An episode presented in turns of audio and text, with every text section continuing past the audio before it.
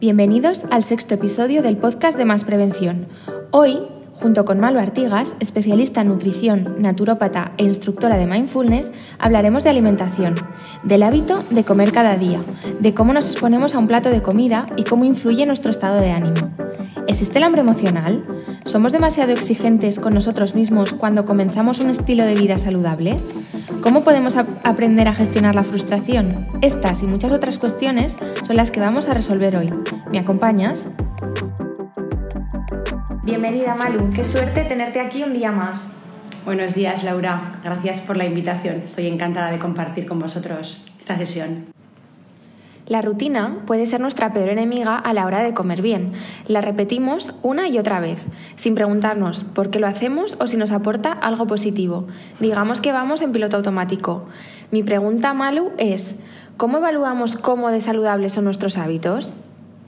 Podríamos hacernos varias preguntas para llegar a, a esta conclusión de manera personal sería hacer una evaluación de cómo nos sentimos con nosotros mismos, si nos gusta nuestro cuerpo, si nos sentimos felices, qué tipo de alimentación llevamos en general, si tenemos buenos hábitos de vida. Finalmente, cómo te sientes ¿no? a nivel individual como, como persona. ¿Qué relación tienes con la comida? ¿Cómo te encuentras en general? Una calidad de vida, ¿qué, ¿qué, cifra le pondrías a tu calidad de vida de 0 a 10? Podemos partir de ahí para proponernos un plan personal. Y una vez te haces estas preguntas, mmm, ¿cómo puedes plantear, cómo puedes evaluar qué es lo que estás haciendo bien o mal con la comida? Por ejemplo, una vez que tú te miras al espejo y dices, mmm, quizás no soy la persona que quiero ser ahora mismo, físicamente hablando, eh, ¿puedes un poco hacer una lista de los alimentos que comes cada día para ver en qué estás fallando? Porque muchas veces eh, quizás tienes la sensación de que te estás engordando y no sabes por qué, y quizás no te das cuenta de que igual estás almorzando algo que no debes o cómo somos conscientes de lo que estamos haciendo mal, cómo nos podemos evaluar. Bueno, eso es una buena pregunta. Partimos de la base de saber distinguir lo que es alimentación y lo que es nutrición. Alimentarnos podemos ingerir cualquier cosa y sobrevivimos y nutrirnos es aportar a las células energía y calidad para el funcionamiento y la fisiología humana. Entonces, diferenciando estos conceptos, podríamos hacer un listado de alimentos que consideramos saludables y menos saludables. Y lo ideal, primero, desde mi punto de vista, es tener la mente ordenada. Hay una eh, estrecha relación, cómo me siento, qué como, si como por impulso, si como por hambre o como porque tengo que comer para paliar una emoción negativa, una emoción desagradable. Y cómo desordeno finalmente mi alimentación, porque eh, lo normal es que la persona cuando viene a consulta transmita que siente que tiene una vida muy desordenada, ¿no? Cómo su despensa está desordenada y cómo no sabe ya cómo iniciar una pauta para finalmente conseguir lo que quiere. Entonces, alimentos saludables, alimentos no saludables, ordenarlos conjuntamente con nuestra mente, primero mente, luego dieta, esa es mi fórmula, dieta o alimentación, lo que queramos conseguir, acercarnos un poquito a nuestro peso ideal y a partir de ahí ya podemos hablar de hábitos, porque al principio a veces hay que hacer un plan de ataque, ¿no? De entrada. Es decir, que primero tenemos que ordenar nuestras emociones en nuestra mente para luego ordenar nuestra despensa y yo creo que también es fundamental eh, tener muy claro el por qué o el para qué hacemos lo que estamos haciendo. Por supuesto. ¿No? Porque muchas veces eh, cuando se habla de un cambio de hábitos de alimentación, eh, en general se puede pensar en adelgazar, pero eh, yo creo que mm, no sería lo más adecuado. También puede haber otros motivos, ¿no? Como para encontrarme mejor físicamente, para poder eh, caminar sin fatigarme, incluso pues para una persona poder jugar con sus niños o con sus nietos en el parque, ¿no? Porque quizás en ese momento no puede hacerlo porque tiene determinado sobrepeso, que muchas veces está la palabra adelgazar en, en la mente de, del colectivo, ¿no? de la sociedad, pero que al final hacer un cambio de hábitos de alimentación no siempre, porque tiene, no siempre tiene que estar ligado con, con esta palabra, ¿no? que a veces nos puede crear tanta obsesión y, y tanta ansiedad. ¿no? Eh, muy relacionado con esto, me viene a la mente cuando llega septiembre o incluso inicio de año y parece que todos nos, obsesionamos por ser una mejor versión de nosotros mismos. Esto muchas veces se traduce en, el que, en que al mes siguiente nos hemos olvidado de estos objetivos y somos incapaces de cumplirlos. Primero nos obsesionamos, nos, apuntamos a un gimnasio, eh, planeamos nuestras comidas, incluso nos atrevemos a dejar el azúcar y luego eh, nos olvidamos completamente de esto porque nos damos cuenta de que ese estilo de vida nos hace cambiar tan radicalmente de hábitos que, bueno, pues es, complicadísimo cumplirlo, ¿no? Entonces, ¿hay alguna manera de que estos nuevos hábitos, estos nuevos propósitos que todos nos hemos hecho hace poco, eh, puedan llegar a cumplirse de una manera quizás más escalonada o más estratégica y no todos a la vez? Sí, sí, sí, por supuesto que sí. De una manera optimista, digo que sí desde el principio, por, por la seguridad y la, y la eficacia que demuestra que una persona se plantee un objetivo personal. Claro, la palabra dieta a mí no me gusta. La palabra dieta es fea, la gente le tiene manía. Supone un compromiso personal contigo mismo que te va a privar de alimentos que te gustan, que te va a someter a frustración. Eh, si no lo haces bien desde el principio, te vas a atascar. Mm, saludablemente adelgazar o perder un montón de kilos de peso de golpe Posiblemente después haya un efecto rebote en tu cuerpo si no te ordenas y los vuelvas a ganar. Hay estrías en la piel, consecuencias emocionales y físicas.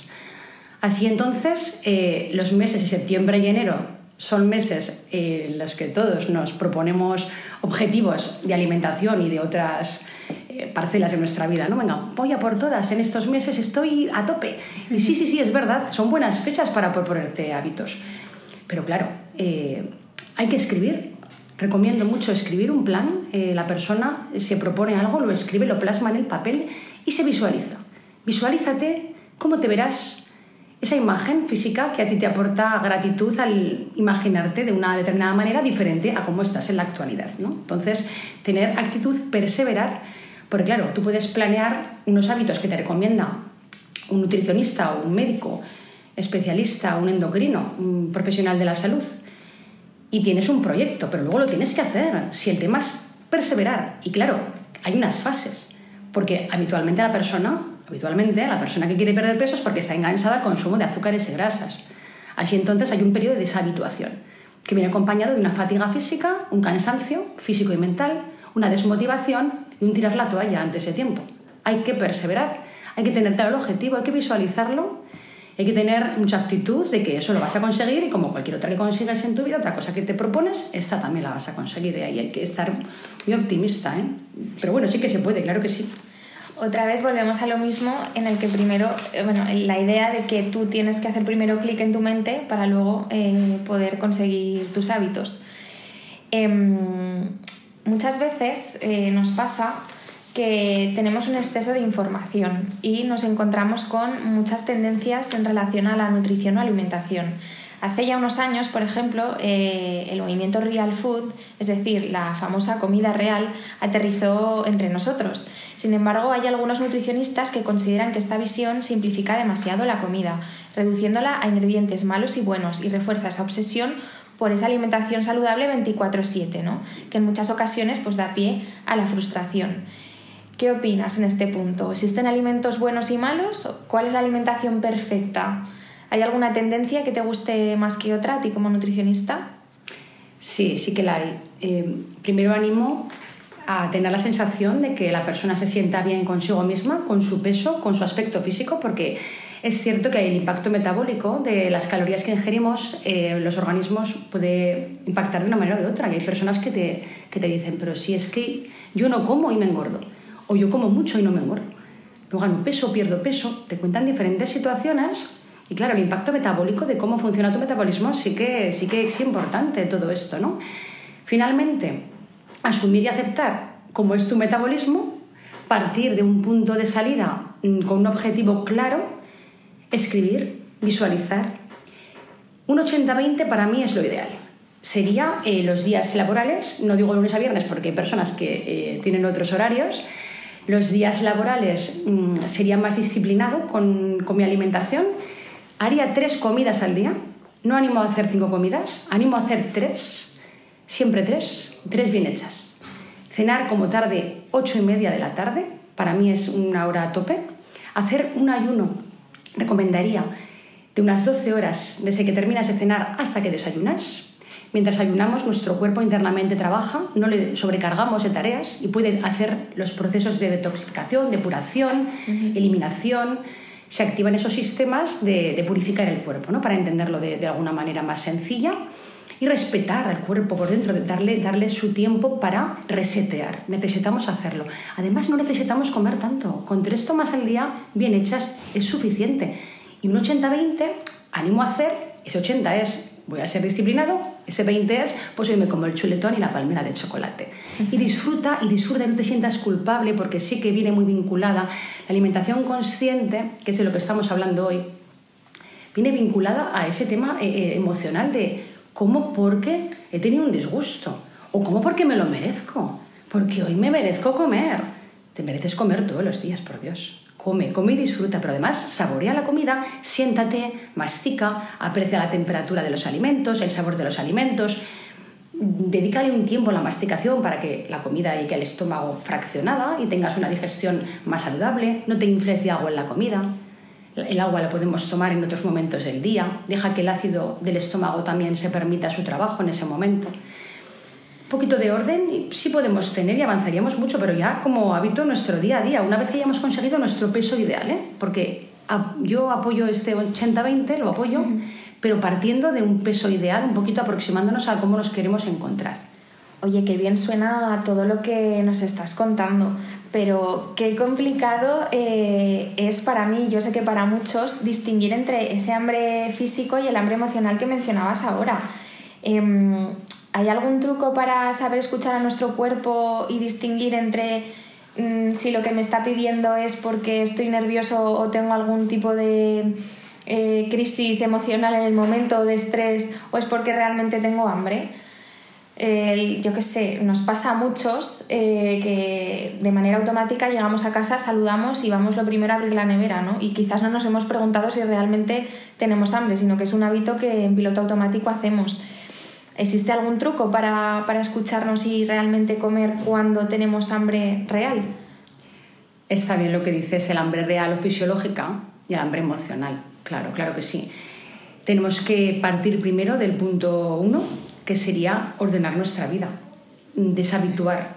Tú sabes lo que te genera adicción y lo sabes. El azúcar es una, una droga importante a nivel alimentario, el azúcar nos genera adicción y crea ese círculo vicioso en que tienes que ir cada vez a comer y vuelves a comer a los 20 minutos, nunca, nunca quedas saciado, porque estás cubriendo posiblemente una emoción desagradable ¿no? que estás viviendo en ese momento. Si ordenamos nuestra vida, si primero atendemos nuestra mente y vemos a nivel emocional cómo nos encontramos, relacionaremos el hábito de la comida con las emociones. Entonces, el hambre real se cubre con cualquier alimento, hasta con una manzana, una fruta. Tú puedes cubrir ese hambre real con cualquier cosa, unos frutos secos, un filete de pavo, lo que sea. El hambre emocional va a buscar grasa saturada, va a buscar azúcar, porque es lo que nos complace en ese momento, lo que nos hace sentir pletóricos y además dices, es que estoy mal y esto me ayuda. Bueno, te ayuda puntualmente. En el estómago hay una hormona que es la grelina, que es... Eh, que hace, pues bueno, cada vez que tú comes, palias esa, esa, hambre que estás tú inventando y al rato te vuelve a, esa hormona vuelve a reclamar comida ¿no? para, para saciar ese hambre emocional que tienes. Por eso, insisto, primero mente, luego dieta. Aclara tu, tu vida con tu mente, cómo estás, cómo te encuentras. Entonces, por responder a mi pregunta, eh, cuando volvamos a abrir la nevera en piloto automático, deberíamos preguntarnos, ¿tengo tanta hambre que me comería una manzana? O mi cuerpo está pidiendo otra cosa porque al final quiero resolver algún conflicto interno a través de la comida, ¿no? O sea, ¿me comería una manzana?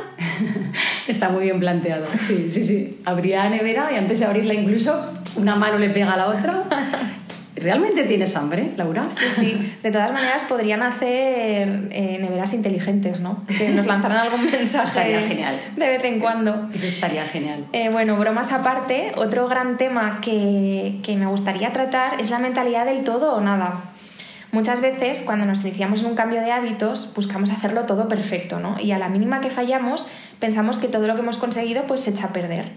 Pues por ejemplo, eh, he tenido un día genial, he sido súper responsable con todo lo que he estado comiendo, he ido al gimnasio, me he comido una ensaladita y un pescado a la plancha, luego he merendado unos frutos secos y antes de cenar justo, pues imagínate, llega mi pareja de sacar al perro con una barra de pan recién hecha y de repente pues me como media barra, ¿no? Y automáticamente pues siento que todo lo bueno que he hecho durante el día no ha servido de nada y me siento súper culpable. ¿Hay alguna manera de aprender a ser flexibles con nosotros mismos y un poco ser más autocompasivos y pensar que no es o todo o nada? En el momento que hayas practicado la deshabituación de tus adicciones y te recuperes, que van a ser pues mínimo, mínimo una semana, en ese momento la barra de pan te resbalará. A la primera semana, la barra de pan será una tentación, porque estarás en periodo de deshabituación. Es que es muy importante que aceptemos que para desengancharnos hemos estado enganchados antes, claro. en ese periodo se pasa muy mal, porque tienes de verdad mucho cansancio físico, te encuentras tirado. Es como quien deja el café o deja el tabaco quien necesita algo para estar feliz, algo de lo que podemos vivir sin ello. Entonces sí, hay terapias, hay, hay trabajo mental en todo esto. Mm, claro, primero pregúntate, ¿cómo es mi relación con la comida? ¿Soy feliz con mi cuerpo? ¿Me siento bien con mi figura, con mi plan de vida? ¿Qué, planes tengo futuros? ¿Qué quiero mejorar en mí? ¿Qué quiero hacer? Cuando tengas eso claro, valora cuáles son tus adicciones, intenta desengancharte de ellas, puedes apoyarte en un profesional, se puede conseguir, te digo que sí, seguro que sí. Y una vez ya estés en fase de que esa adicción no existe, la barra de pan no te va a hacer ningún daño. O serás capaz de vencer esa tentación, seguro. Te animo a practicar eh, terapias, mm, entrena tu mente, diría, entrena tu mente. ¿Cómo? Pues puedes practicar la respiración consciente y la meditación. Son las herramientas de mindfulness que es poner atención plena a lo que hagas en cada momento de tu vida. Incluso mm, le doy mucha importancia al tema de la alimentación. Dedica rato a la mesa, siéntate en la mesa, mastica, saborea y disfruta lo que... Y mucho menos te sientas culpable, porque si un día en tu proyecto personal pecas y abres la nevera, por favor, no te sientas culpable después. Forma parte de la vida. Esa sensación de, ay, va, he hecho lo que no debía. No pasa nada. Eso no es un motivo para tirar la toalla. Hay que seguir con tu propósito y bueno, oye, ya que tú lo has comido, disfrútalo. ¿Qué daño no te hará si piensas de manera positiva? ¿eh? Claro. Es importante. Yo, entiendo que también tenemos que valorar aquellas pequeñas cosas, por muy pequeñas que sean, que también hemos hecho bien y que también nos han costado un pequeño esfuerzo. Claro que sí, por supuesto. Eh, por último, y para terminar con algo muy práctico, hablemos de básicos para una alimentación saludable.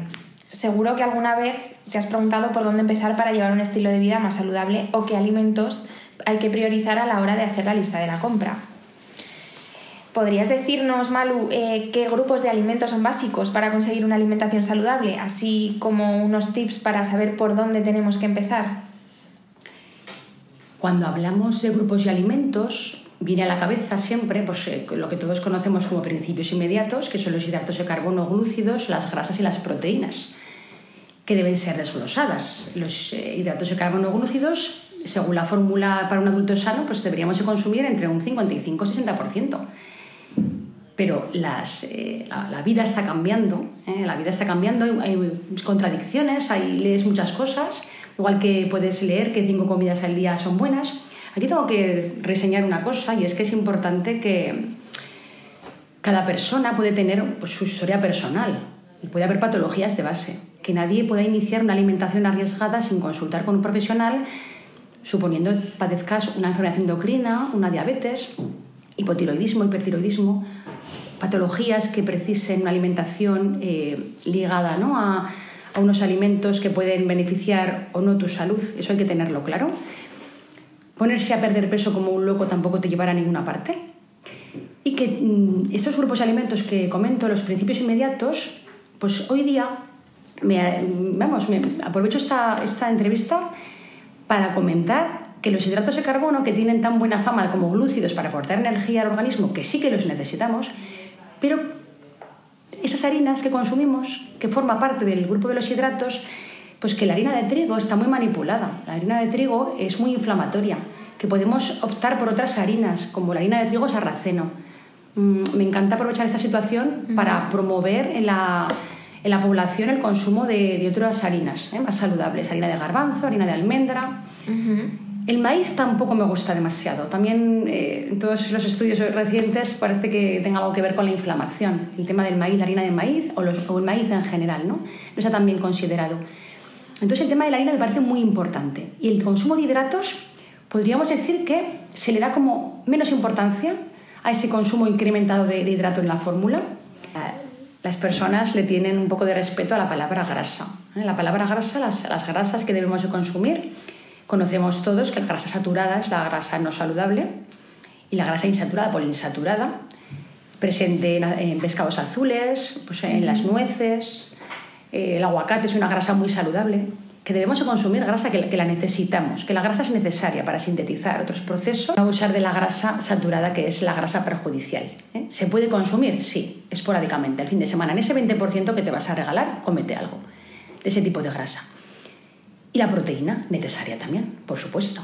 Eh, la proteína, eh, toda la función que tiene plasmática y toda la función de, a nivel eh, corporal, también hacer ejercicio físico cuando hacemos un periodo de, de, plan de ataque, que en lugar de dieta le llamo plan de ataque, cómo tonificamos nuestros músculos por favor, la masa muscular no se debe de perder, se debe de tonificar cuando entramos en un proceso de pérdida de peso. ¿eh? O sea, bueno, de, normal en nuestra vida conviene hacerlo, pero si ya nos sometemos a, una, a, un programa de pérdida de peso, pues sobre todo acentuar y tener claro que tenemos que tonificar esa musculatura.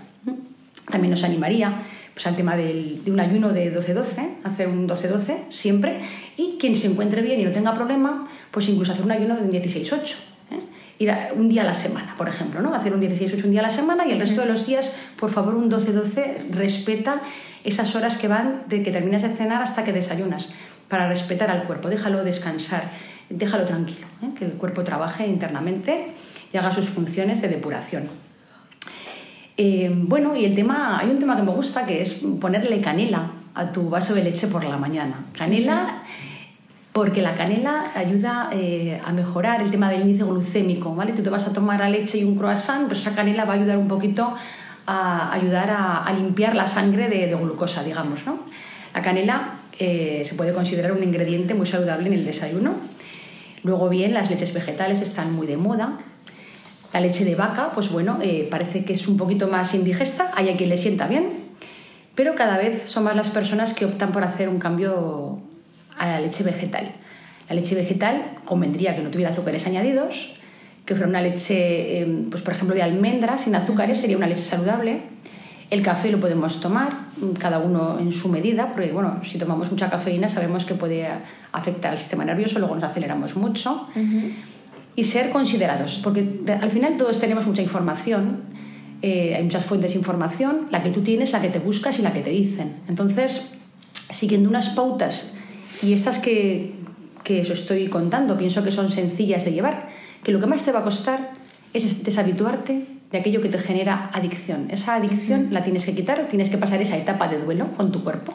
Respeta esa etapa, todo volverá a ser normal y cuando te aproximes al peso que tú quieres, entonces ponte en un 80-20, disfruta de la vida, valora tus emociones, gestiona cómo te encuentras, primero mente, luego dieta y sobre todo mucha actitud y mucha perseverancia. Hábitos, hábitos de vida. Somos la suma de nuestros hábitos. Em, pues muchas gracias, Malu. Es, eh, la verdad es que es fascinante todo lo que nos cuentas. Lo único que eh, a mí, yo soy muy práctica, ¿no? Entonces a mí me gusta em, ver un poco aterrizar todas estas ideas, ideales que nos estás dando, ¿no?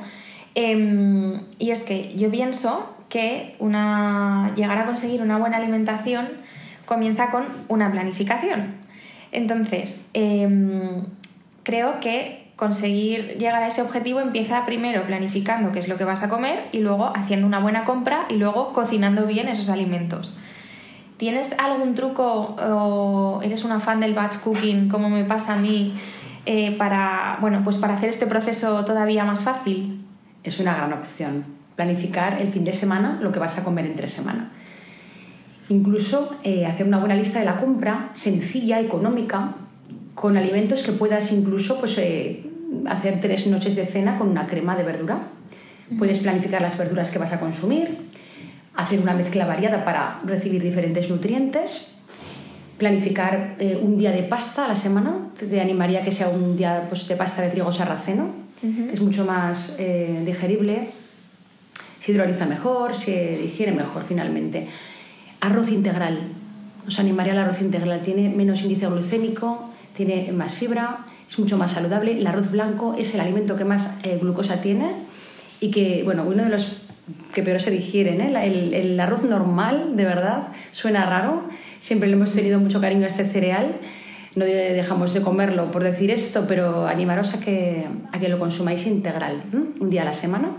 Además, el arroz, eh, un día, pues te lo puedes tomar eh, con el huevo frito de toda la vida, que es muy saludable, que el huevo, viva el huevo, me encanta el huevo.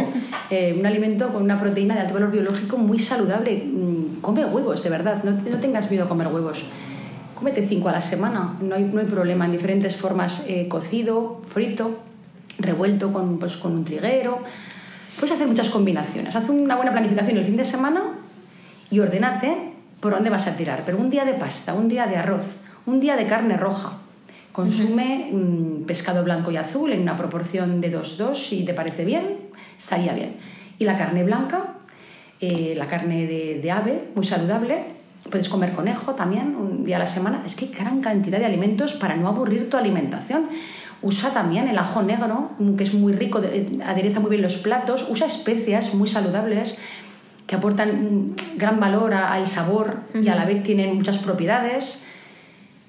No te vayas a la judía verde hervida, que es que eso parece un castigo. Dale un giro al plato. Puedes poner un trocito de, jamón, de, jamón ibérico, de jamón serrano pasado por la sartén, añádelo a la judía con tu ajo negro coge un, fruto seco, mm, pícalo, añádelo, avellana, con la espinaca. Se me ocurren muchas ideas. Me pondría aquí a hacer platos emocionada. Pero Comer puedes hacer... de manera saludable, desde luego, no tiene por qué ser aburrido. Claro, ese es el concepto. Mm. vamos a perder peso, pero ¿de qué manera? Primero con aptitud, con optimismo. ¿Qué platos voy a hacer? Voy a innovar un poquito mi cocina. Voy a planificar el fin de semana lo que voy a comer en tres semanas. Eso es. Con la alegría de que si me voy portando bien, pues el fin de semana después a lo mejor sí me puedo dar un capricho. Y no, esto no es ningún castigo. es un objetivo personal. No es un castigo. No empieces voy a ponerme a dieta con mala cara. No, porque ahí empiezas mal. Tienes que aprender a disfrutar del proceso, ¿no? Totalmente. Y sabes que mm, si te visualizas, te vas a alegrar un montón porque vas a querer eh, verte así y entonces el camino va a ser ese, ¿eh? va a ser empezar por donde hemos dicho. Pues esto es todo. Agradecerte, Mal, una vez más tu colaboración y tus fantásticos consejos. Seguro que estas palabras ayudan a muchas personas a reflexionar sobre su alimentación, aprender a hacer la compra y a planificarse mejor para conseguir su objetivo. Y a ti, nuestro oyente, si has llegado hasta aquí, gracias una vez más por escucharnos. Nos vemos muy pronto en otro podcast y recuerda, juntos somos futuro, juntos somos más.